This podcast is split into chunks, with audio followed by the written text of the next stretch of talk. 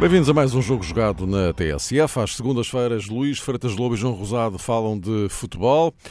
Ora, passou mais uma ronda do campeonato. Os quatro da frente venceram, portanto, por este lado, nada de novo, maior ou menor dificuldade, mas todos triunfaram. Sendo que no próximo fim de semana, no próximo domingo, para ser mais preciso, temos uma jornada que eh, pode dizer-se, isto para usar uma expressão que toda a gente entende, manda peso. Destaque principal para o Benfica Braga. Mas nesse domingo vamos ter também um Futebol Clube do Porto Rio Ave e um Vitória de Guimarães Sporting.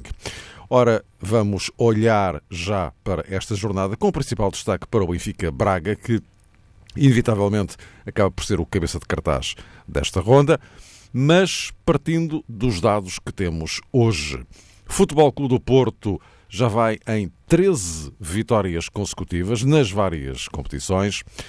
O Sporting somou mais uma goleada nesta era Marcel Kaiser e eh, é uma boa altura, se calhar, para fazermos um balanço mais ou menos deste primeiro mês de trabalho do holandês. Enquanto o Benfica continua a vencer, depois daquela crise que levou à saída, mas não saída de Rui Vitória, continua a ganhar, mesmo sem deslumbrar, mas sem sofrer golos. Vamos tentar olhar para o todo da questão. João Rosado, eh, começaria por ti. Eh, vem um Benfica-Braga, já agora acrescente-se que o Braga, nesta jornada, somou mais uma goleada, no caso ao Feirense, portanto o Braga também ele continua a ganhar. E eh, olhando para este, para este quadro, o que, é que, que tipo de indicador é que podemos reter dessa jornada que aí vem? Que eh, acaba por ser a jornada de Natal, não é? No domingo, dia 23, certo. antecede o Natal, e que eh, acaba por juntar seis das equipas da frente. Isto não é assim uma coisa muito vulgar, mas vai acontecer. Eh, vai acontecer e será bom para o futebol português. Começaria por cumprimentar todos os ouvintes, mandar, um abraço, mandar um grande abraço para ti, Luís. espero que esteja tudo bem contigo. E Sumário. Estamos na luta. É isso mesmo.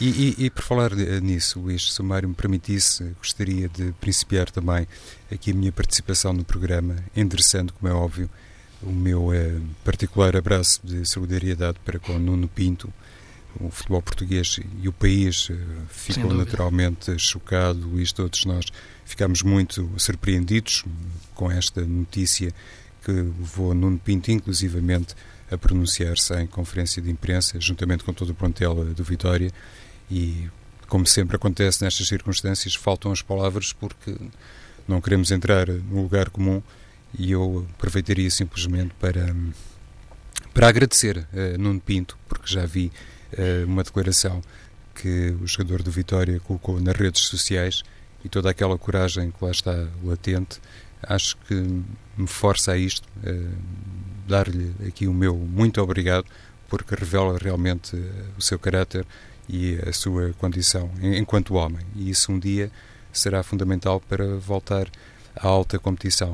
Eu recordo-me inclusivamente quando foram os 10 anos de jogo jogado, quando estivemos com José Coceiro, Uh, falámos sobre Nuno Pinto e das suas qualidades Exatamente. enquanto atleta, como lateral esquerdo, e até me recordo que todos nós tivemos a oportunidade de, enfim, considerar que era uma posição que no futebol português uhum. nem sempre permitia a emergência de grandes atletas, mas uh, foi um dos nomes sim, falamos que nele, falámos. Uh, certo, Luís. Não sei se queres já aproveitar para dizer algo não, sobre isso, mas foi um momento que partilhámos também com José Coceiro naquela altura. Não, aquilo que eu quero dizer é apenas o jogo de futebol é uma coisa, o jogo da vida é muito mais importante, está, está muito acima. Não tenho dúvidas que o Nuno vai ganhar uh, pela sua capacidade de lutar, pela sua qualidade, por tudo aquilo que é a sua, a sua força que, que se demonstrou rapidamente. Uh, a família do futebol, nestes momentos, é, tem a oportunidade ideal de colocar a mão na consciência e perceber onde está verdadeiramente aquilo que é importante e que nos move no dia a dia, que é, que é a paixão pelo que fazemos e para isso é preciso estarmos presentes e o tal jogo da vida. O tal jogo que eu acho que o Nuno encarou, encarou o desafio e não tenho dúvidas que vai ganhar abraçado por todos. Deixar aqui um grande abraço ao, ao Nuno Pinto e com, e com a certeza de que eh, nós eh, estaremos com ele. E era isso que, que eu gostava aqui de deixar sublinhado. Sim, sempre. Eh, e, portanto, ele vai ganhar. Ele vai ganhar. Vai ganhar. Voltando então ao futebol dentro das quatro linhas, eh, parece-me que um, o cruzamento de uh, resultados, digamos assim, ou seja, aquilo que vai sair da próxima jornada pode de facto também ditar algo, sobretudo no que toca ao Benfica, porque recebe o Braga. Uh, Rui Vitória sabe perfeitamente que a equipa ainda não atingiu um ponto que permita, nesta altura, considerar que o Benfica está muito melhor, mas há aspectos positivos, nomeadamente de índole uh, defensiva, se poderemos compartimentar assim, que apontam para alguma estabilidade. Isso será fundamental num jogo perante um candidato como é também o Sporting Braga. Uh, ainda nos lembramos uh, da atuação, da exibição competente do Braga no Dragão, isto muitas vezes serve de amostra e serve inclusivamente de ponto de partida para se fazer uma projeção daquilo que pode ser o Braga no Estádio da Luz e de certeza digo eu que Abel Ferreira vai preparar a equipa sempre dentro dessa perspectiva de poder recriar e mais do que isso de reeditar o que de muito bom fez eh, contra o Porto, que depois acabou por eh, enfim, ter alguma felicidade uh, no jogo, mas isso não serviu e na altura toda a gente destacou essa questão, não serviu para passar uma esponja, uma borracha por cima do bom futebol produzido pelo Sporting Braga. Depois temos esta situação também específica que o Mário relembrou. O Porto eh, recebe, o líder da classificação, recebe o Rio Ave, que entretanto vai ao Alvalade disputar um jogo para a Taça de Portugal e o próprio Sporting. Olha, já agora, já agora já que falas disso, Sim. isso, só que um parênteses rápido, nós estamos aqui a falar da próxima jornada, mas atenção que amanhã e quarta a Taça de Portugal. Exato, é? Mário. Uh, e, mas isto também uh, entronca com aquela questão que já aqui falámos do, do calendário uh, carregado em dezembro e em janeiro, e particularmente nesta, nesta altura do ano, em que temos, tivemos agora no fim de semana uma jornada de campeonato, vamos ter outra na no próximo fim de semana, aqui pelo meio Taça de Portugal, depois do Natal Taça da Liga e logo a seguir uma jornada do campeonato no dia 2 de janeiro. É meio da semana. Mas é importante, é importante. Desculpa, é importante, é, claro, pois, é, é importante até porque é uma jornada da Taça de Portugal, já, portanto, oitavos de final, onde estas seis equipas que estão em primeiro lugar, uh, no, no, topo da classificação, uh, melhor dizendo, uh, cinco têm confrontos ditos mais difíceis, ou, alguns até entre si, é? o caso do Sporting Rio Ave, o Porto com e o Vitória uh, vai, vai ao Bessa. Uh, o Benfica terá, teoricamente, e penso que na prática, o, uh, o adversário mais acessível que pode permitir gerir um pouco mais a equipa, quer em termos de opções iniciais e quer em termos até de gestão física sobretudo no momento, numa fase em que está com problemas de lesões, nomeadamente dos extremos, o Sálvio e o, e o Rafa.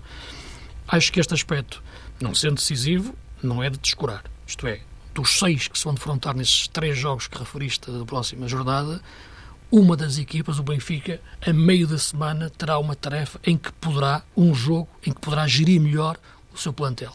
Enquanto que Porto, Sporting, Braga, que vai a Setúbal, o, o Vitória e o, e o Rio Ave terão jogos de exigência máxima.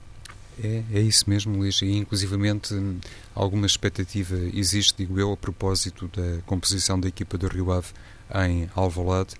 Acredito também não pode mudar assim tanto, mesmo que quisesse, vamos até supor que existia, digamos que um esforço grande no sentido de poder o Rio Ave poupar determinadas unidades. Isso não, não poderá representar uh, nunca 11 uh, jogadores diferentes comparativamente àquilo que depois vai ser idealizado para a deslocação ao Dragão, mas parece-me que nesse campo o próprio Porto estará particularmente atento, porque não deixará de pressentir até que ponto uma equipa que também é muito fiel aos seus princípios e gosta de jogar o chamado futebol positivo, até que ponto essa equipa poderá ou não ser uma equipa mais poupada do ponto de vista físico para esse importantíssimo jogo uh, no Estádio do Dragão. E ia só completar a propósito do Sporting, que obviamente com a deslocação ao terreno de Vitória de Guimarães também terá diante um, um conjunto que tem imposto a sua marca e tem marcado pontos uh, do ponto de vista estético. Luís, olhando então por este Benfica Braga, começando por aqui, não é? E, mas depois esperando em relação ao resto, não é? Sim, mas em primeiro lugar, separando as coisas, eu acho que o Benfica Braga é dos tais jogos de facto que têm um impacto na. Lá está, não, não é que seja decisivo agora, não é, mas eu penso que vai ser decisivo nas contas finais do campeonato. Cada vez mais me convenço que, os, que da maneira que está o campeonato nesta, este ano, já o referi aqui é, no nosso programa da semana passada, que eu vejo o campeonato num nível muito baixo, isto é, vejo os, os quatro primeiros muito fortes, vejo depois um, um Vitória de Guimarães que está a aparecer bem, mas a partir daí há claramente um fosso. Eh, e, e, por isso é difícil tu olhares para, para os jogos seguintes, não estou a falar da jornada seguinte, os jogos que depois vão jogar Porto, Sporting, Braga e Benfica e imaginar que vão perder pontos. Eh, podem perder, claro, estiveram próximo de perdê-los nesta, nesta, nesta jornada, cada um no seu jogo, eh, enfim, uns mais, outros menos, claro, o Braga esteve muito bem, mas acho que os confrontos diretos vão ser muito importantes. No caso do Braga, ainda mais, porque foi o que afastou a equipa da luta pelo título, por exemplo, a época passada. O Braga, a época passada, eh, perdeu, desde logo, 12 pontos nos, nos, nos jogos com, com o Porto e Benfica, perdeu os quatro jogos, e isso, claro, afastou-o completamente dessa luta. Eh, e, nesse sentido, este jogo com o Benfica eh, mete o Braga no, no, naquilo que é o, o foco central de, do salto que necessita dar para ser o claro candidato ao título sem dentro do relevado, sem margem para dúvidas. Eh, já o é, ano após ano, pela qualidade que vemos que a equipa tem, mas nos confrontos diretos não tem conseguido. Embora já, já tenha ganho o Sporting este ano, como ganhou a época passada. Mas com Porto e Benfica eh, tem sido mais difícil e têm sido claramente as equipas mais fortes. E este jogo eh, é, nesse ponto de vista, decisivo a esse nível.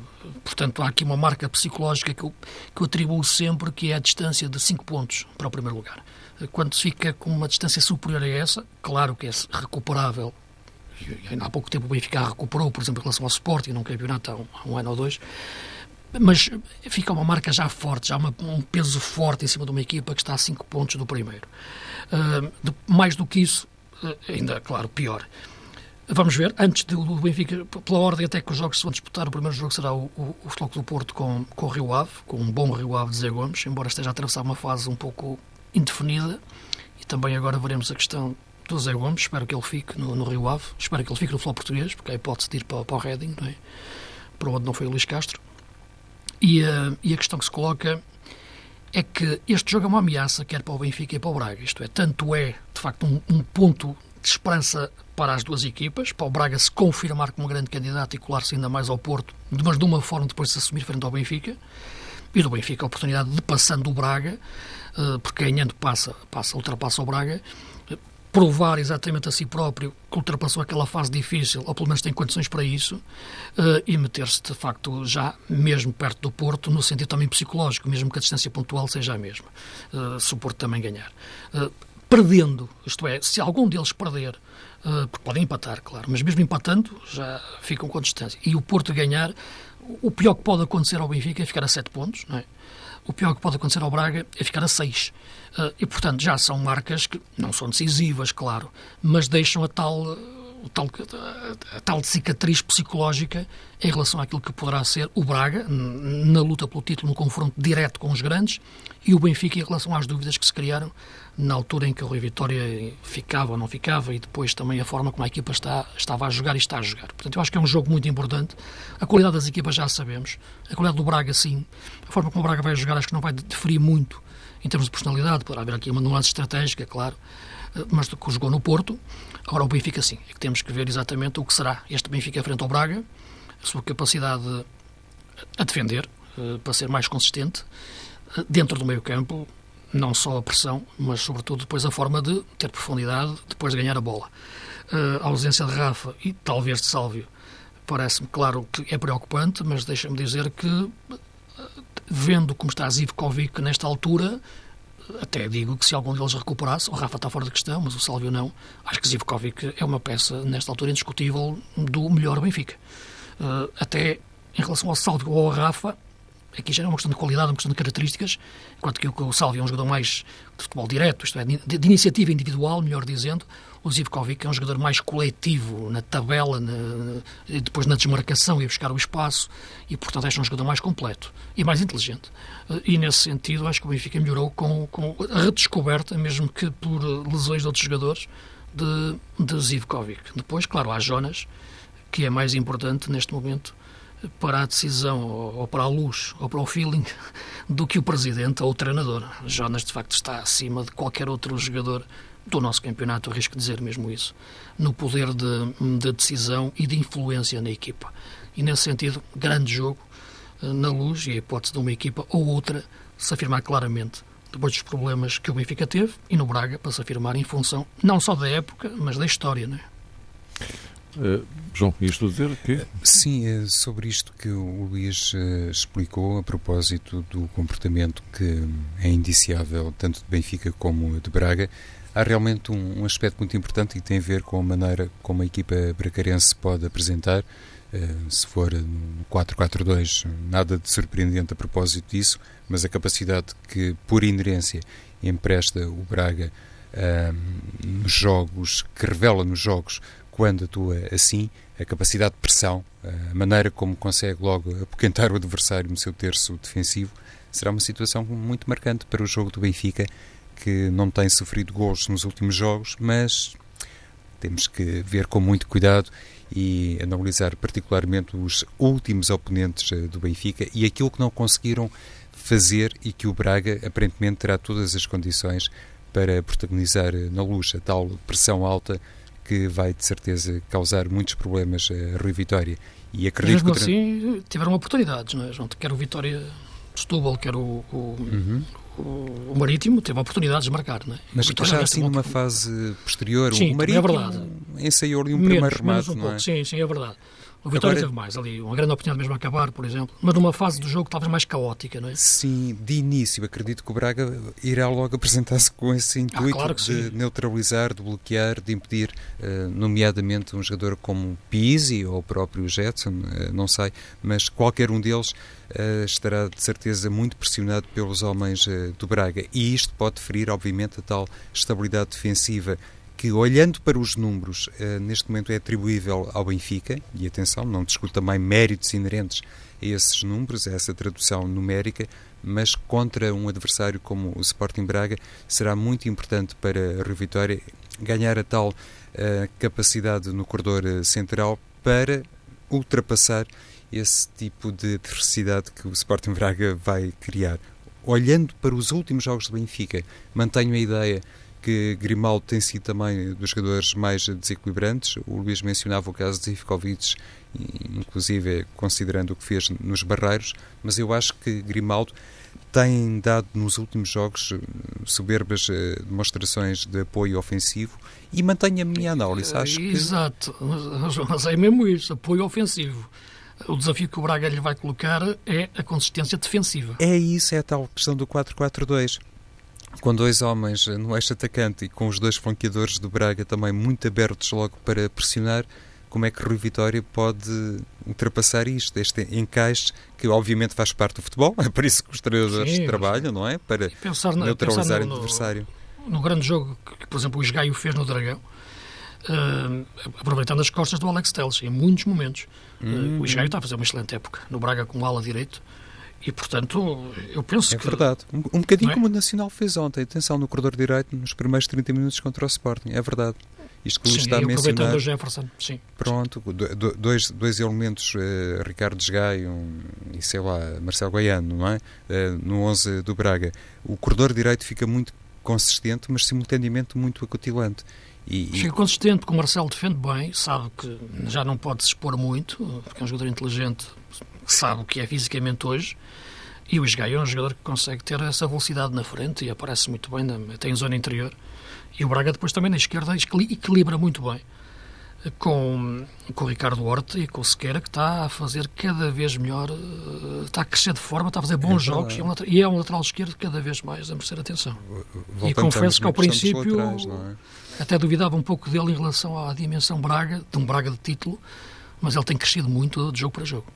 E, e, lá está, no corredor esquerdo o Benfica vai ter provavelmente que revelar grande capacidade de permuta entre Grimaldo e Franco Servi, porque se calhar muitas vezes Servi vai ser chamado a preencher mais o lugar de defesa esquerdo, face aos tais adiantamentos de Grimaldo, porque tenho visto muito Grimaldo por zona interior e, e, é só completar para reafirmar aquele raciocínio que faço muitas vezes e que tem a ver com a presença de Grimaldo no meio campo. Eu acho que poderia ser uma solução interessante para Rui Vitória, mas teria primeiro que arranjar um defesa esquerdo. Ah, pois, ia-te perguntar, tinhas lateral esquerdo. Pois é, é um mercado de janeiro, Luís.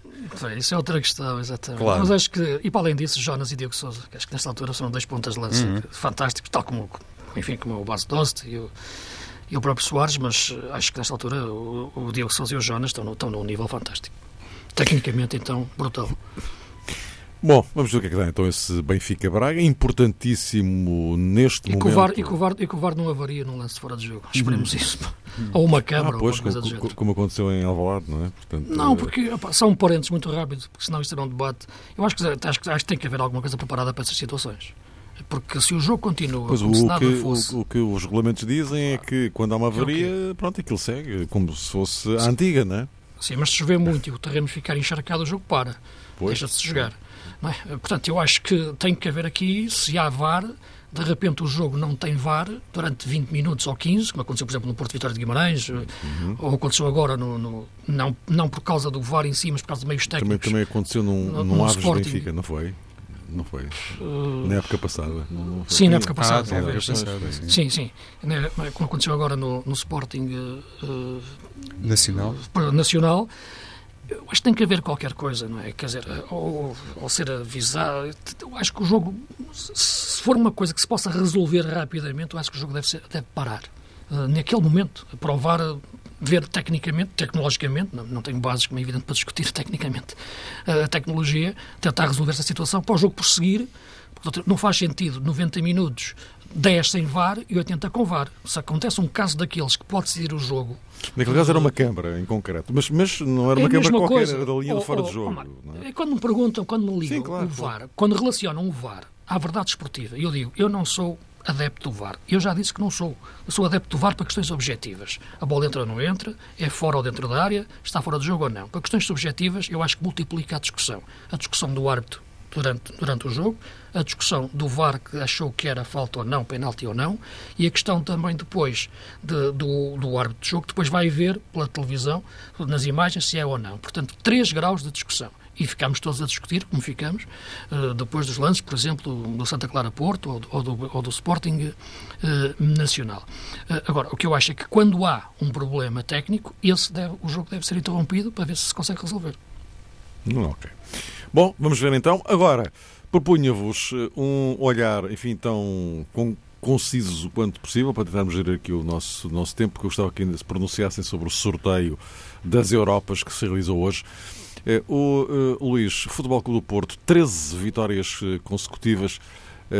É claro que, enfim, é sempre possível chegar ao recorde de, de Jorge, na altura 84, 85, se a memória me não falha. 15 vitórias consecutivas, enfim, em várias competições. Mas este Porto de Sérgio Conceição já vai em 13. E este andamento dá para encarar essa possibilidade de facto? Dá, mas eu acho que isso não tem importância nenhuma, sinceramente. Sérgio, eh, mas gostaria, justamente gostaria que, que falasse, porque o Sérgio Conceição voltou a dizer que, Também retirou que isso. nem, é, nem ele, ele, nem ele nem liga essas coisas e, portanto, e até te digo uma diz, coisa. Você, é que se preocupa muito com essas coisas, eu quero ganhar os jogos. Não, e nem, nem, nem convém a lembrar muito isso, porque este, este percurso Uh, começa com uma derrota, depois de uma derrota na luz. Uh, e se calhar mais valia o, uh, o, o, Porto, por exemplo, poder ter perdido outro jogo antes ou depois e, e, não ter perdido esse jogo na luz, por exemplo, que é um jogo, um confronto direto. Portanto, se no meio desses. Agora estão 15, não é? 14, disseste? Desculpa, não é isso? 13. 13, 13, pronto. É que não. Sinceramente, não é um. Não é um Não acho que não seja muito importante, não é importante. Se, se no meio estivesse uma vitória na luz, por exemplo, eh, e tivesse começado antes com uma derrota, por exemplo, com o Belenenses ou qualquer coisa, ou com a vitória, a derrota, por exemplo, com a vitória de Guimarães, para, para, para falar numa coisa que aconteceu mesmo, se calhar tinha mais importância, ou mais impacto para a classificação. Porque, porque ele, ele, pode até bater este recorde e se o Porto não for campeão, o que é que isso importa? Nada, não é? Portanto, portanto eu acho que, enfim, é, dá para encher uma página ou outra. Claro que os jogadores querem ficar na história, o Sérgio também por isso, mas acredito que se não for campeão, nada disto terá importância. Agora, que é possível, é, sem dúvida. E esta hum, equipa do Porto que realmente atravessa uma fase, olhando para as estatísticas, amplamente positiva, dentro uh, de campo, uh, nem sempre é assim. E estou a recordar-me, claro, e se calhar a deixar-me influenciar bastante pelo último jogo do Porto frente ao Santa Clara, mas uh, quando se fizer efetivamente a história do campeonato, quando se elogiar o campeão, seja ele Benfica, Braga, Porto ou Sporting, provavelmente os adeptos do clube campeão não terão na memória os episódios do futebol menos conseguido estarão sobretudo preocupados em festejar, preocupados é até se calhar aqui um termo que não tem muito eh, cabimento. E Sérgio Conceição, frente ao Santa Clara, também reconheceu que a equipa não foi assim tão brilhante. Ou seja, os treinadores, sobretudo os treinadores experientes e com grande trajeto no futebol, inclusive por via da, da prática desportiva, enquanto atletas de elite, sabem que há sempre um dia da manhã e o dia da manhã pode significar um tropeção. O Porto eh, não foi realmente uma equipa uh, do ponto de vista técnico espetacular contra o Santa Clara. Se calhar também as condições, é verdade, do jogo e do terreno não iriam. É impossível naquele relevado. Não iriam permitir isso, Luís. De acordo Sim, com, eu estive lá, mesmo no, estive lá mesmo no relevado e de facto era, era complicado. Para as, para as, duas equipas, mas mais para o Porto que tinha bola, não é? Pois, pesado, eventualmente. Não, sim, sim, muito pesado, foi muito pesado. Mole, pela TV e, também. Irregular, sim. Ora, aí está. Mas uh, há uma situação que o Porto realmente um, consegue manter como argumento uh, principal desta série de vitórias e que, na minha perspectiva, se relaciona com a capacidade para fazer um total aproveitamento de determinados jogadores. Há um hum. jogo do Porto em que, de repente, salvo seja, Hernani é determinante, mas depois no jogo seguinte pode até nem ser utilizado. Há um jogo em que Maxi aparece no lugar de Corona e depois é ao contrário. E, e é esta capacidade para fazer realmente a reabilitação de certos uh, jogadores que eu não vejo, lá está, não vejo, por exemplo, no caso do Benfica, olhando para aqueles jogadores que até custaram muito dinheiro, mas continuam fora dos planos de Rio Vitória. E o caso de Ferreira, se calhar, é o exemplo uh, maior. Uh, o Porto e um bocadinho o Sporting, atenção, uh, por via daquilo que já demonstrou Marcel Kaiser, têm aparentemente esta grande capacidade para fazer uma gestão ótima do balneário e aproveitar todos os recursos. No Benfica parece-me que não acontece, francamente, e acho que é um aspecto que continua a explicar muito deste ciclo vitorioso da equipa portista. A questão, a questão que colocas é, do Ferreira, sim, é, é intrigante. E do Castilho também. Porque acho que são jogadores, foram contratações e não se percebe o que é que se passa com eles. Embora eu tenha dito aqui que não, não via no Ferreira um jogador top, de excelência. Castilho é um jogador interessante, mas muito temperamental portanto, tinha algumas, tinha, tinha algumas reservas em relação aos, aos dois jogadores. Isso se referiu nas nossas conversas antes de começar o campeonato. Mas sempre achei que o Ferreira ia jogar. Portanto, acho difícil, até custa-me entender. Agora, isto é, custa-me entender, não a utilização nem ida para o banco, a maior parte das vezes. Até porque marcou logo um gol na segunda, na terceira uhum. jornada, não sei, um jogo no Bessa, não é? da vitória uhum. do Benfica. É um jogador que pode ser interessante em ataque continuado. Uh, agora, como o Benfica não joga em 4-4-2, ou pelo menos eh, não joga de início, mas poderia ser uma solução para alguns momentos do jogo. Eh, e isso é que me intriga não, não ser. Acho, no entanto, que se calhar no início da época não se contava tanto com Jonas, em face ou da sua saída por razões financeiras ou por causa da sua lesão. O jogador tem superado isso tudo, depois de ter ficado. Eh, e nesse sentido, nesta altura, os dois jogadores acabam por cair das opções, até porque Seferovic tem entrado bem quando parecia ser já o jogador de, dos quatro, o que estava mais na, na, na, última fila para entrar. Portanto, há aqui uma inversão da lógica com que foi pensada a equipa e o plantel para aquilo que está a acontecer agora. Isso, claro que não revela a melhor forma de pensar a estrutura de futebol do Benfica esta época. Sim, é que Ferreira, só para concluir, Mário, chega a ser uh, Luís uh, suplente de, de Castilho. Uh, suplente, Exatamente. isto é, Sim, imaginando sim, sim, aqui um segundo banco de suplentes. Não faz sentido. E Luís, que balanço é que se pode Sim. fazer de Marcelo Kaiser no, no Sporting? Sim, uh, deixa-me só referir só uma coisa muito rapidamente, Mário, só um Uhum. minuto ou dois, em relação ao Porto, porque depois acabei por não terminar. Ah, sim, sim, Uh, que, que, é, que é uma questão que parece que tem sido muito falada agora, mas que eu acho que ainda não me convence, que é a questão do Corona lateral direito. Hum. Uh, eu acho que o Corona pode ser uma boa ideia lateral direito, até porque o Maxi tem o desgaste natural em face da, da idade e, e o João Pedro não se confirmou como opção, mas o Corona até pode dar um lateral direito interessante, mas um defesa direito não. Aliás, acho que o defesa direito do Porto na Madeira foi o Filipe durante o jogo todo e fez cortes fantásticos, fez um grande jogo. E, portanto, o Cor, mesmo a lateral direito, a atacar, o Corona tem algumas dificuldades em medir o timing de chegada à frente. Eu acho que o problema não é. O Corona jogar lateral direito, ele até pode gostar. Eu acho é que a equipa não aprecia muito, eh, sobretudo momento defensivo, transição defensiva e depois como defender. E por isso é preciso muito apoio e a equipa já esteve preparada para isso na Madeira, atenção, perdão, nos Açores. Bom Santa Clara, atenção, boa equipa, bem preparada para o João Henrique, excelente trabalho, bom meio campo, bons avançados, o Fernando é uma fera, ia jogar ali de esquito sobre a esquerda, sendo destro, e aí de facto sofreu muito o Corona. Portanto, eh, não vejo de facto neste momento ainda que o Porto ganhe, que a equipa ganhe com o Corona lateral direito, nem o jogador, porque acho que se perde um, extremo muito perigoso criativo e não se ganha um grande lateral. Eh, posso mudar de ideia com o decorrer do campeonato e acredito que o Sérgio também eh, aposte nisso. eh, que esteja a ouvir e diga vais ver como, como não, vais, não vais mudar de ideia mas nesta altura não vejo que é que o Porto ganhe com, com o Corona lateral direito É, é que parece que para poder Corona jogar como lateral direito eh, dá a sensação que Herrera também tem que ser titular, porque parece Sim. que ser o jogador um pouco isso não é? que oferece É, mais equilíbrio tocaste num nessas ponto. circunstâncias. E, e Luís, mas perguntavas-me o o, Sporting, não é? o, o Marcelo Sim. Kaiser, o tal que prefere ganhar Sim. 3-2 do que 1-0. Eh, Agora, agora ganhou 5, não estava a contar, eh, começar a perder 2-0.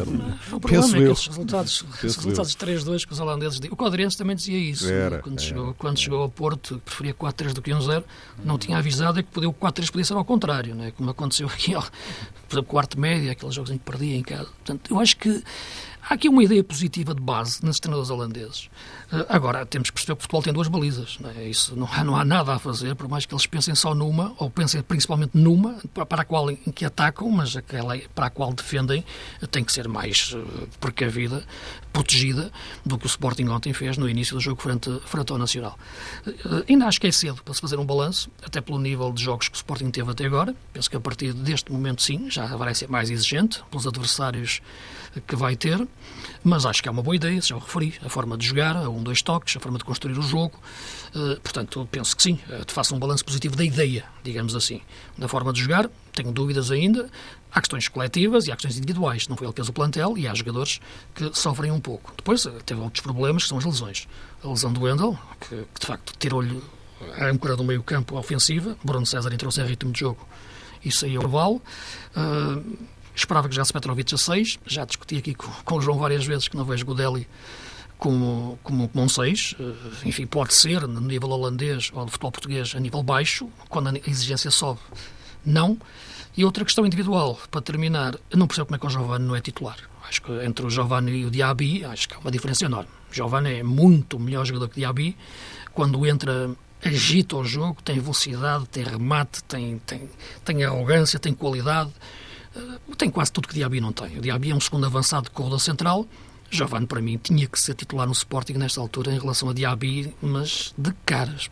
Sim, eh, conforme temos falado aqui, partilho dessa opinião no que toca a Giovanni. Não sei se a circunstância de ser canhoto de Abi, se Marcel Kaiser, enfim, Até pensa jogar com dois pés e não cair. se Marcel Kaiser pensa que isso Não, pode ser Giovanni é uma um craque, tem que jogar. pá. Eu estou de acordo com isso, com essa leitura. O Luís também tem expressado esse sentimento, digamos assim, mas obviamente é uma análise exterior. A Claro minha que questão no meio campo tem muito mais a ver agora, inclusive, com esta titularidade de Bruno de César, Uhum. porque me parecia francamente errado, até à luz daquilo que frisaste sobre a sua condição física.